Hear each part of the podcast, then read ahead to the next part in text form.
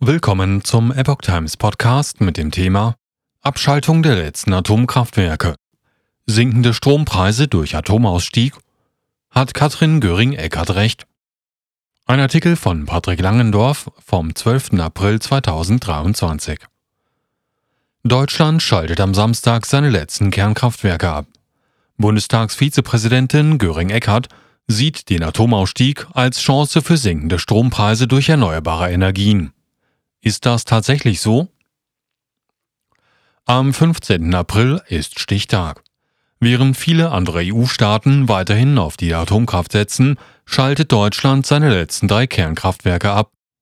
Am Samstag gehen die deutschen Atomkraftwerke ISA 2, Neckar-Westheim und Emsland vom Netz. Nach 62 Jahren ist das das Aus für die nukleare Stromerzeugung.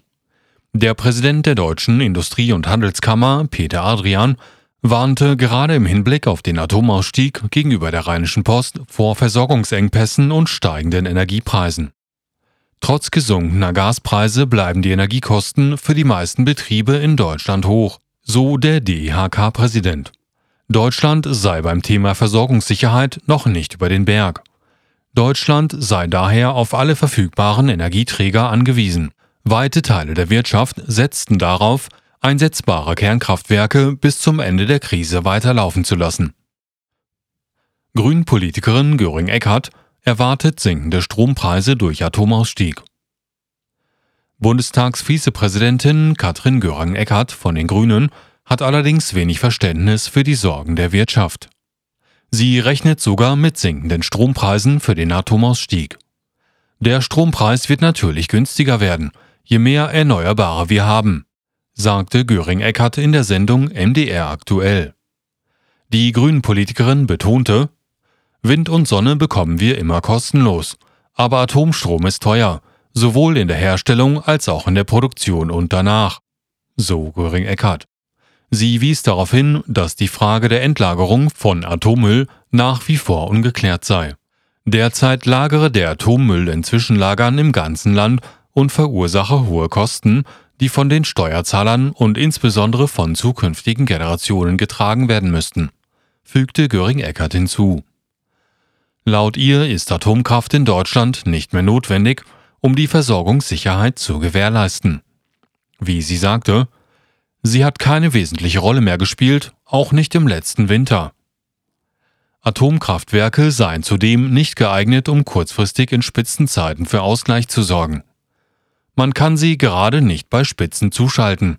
Dafür brauchen wir noch andere Energieträger, betonte Göring-Eckardt. Gas sei aktuell die bessere Option für die Übergangszeit. Strom wird dreckiger und könnte teurer werden.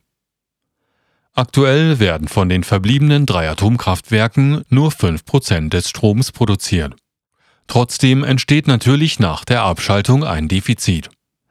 Das soll laut Professor André Thees von der Uni Stuttgart über Kohlestrom ausgeglichen werden. Die kurzfristige Schließung von Versorgungslücken erfolgt zu großen Teil über Kohlestrom, so Thees gegenüber der Bild. Aber auch Import von Atomstrom aus Frankreich sei möglich. Thees verweist aber auch darauf, dass der Strom in Deutschland mit dem Aus des Atomstroms jetzt dreckiger werde.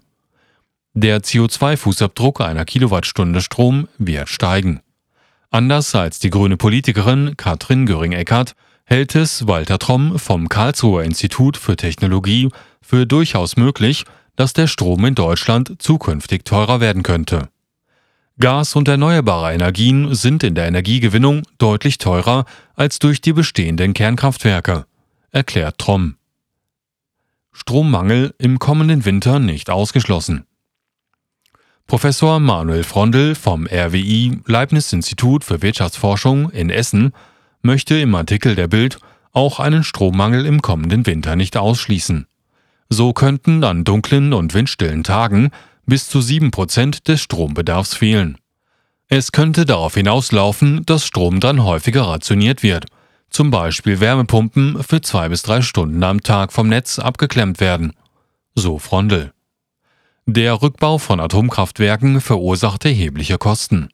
Laut Angaben des Energieunternehmens RWE belaufen sich die Kosten, je nach Größe des Kraftwerks, auf 500 Millionen bis zu einer Milliarden Euro. Der Rückbau wird zudem 10 bis 15 Jahre in Anspruch nehmen. RWE geht davon aus, dass beispielsweise das AKW Emsland erst im Jahr 2037 frei von Radioaktivität sein wird.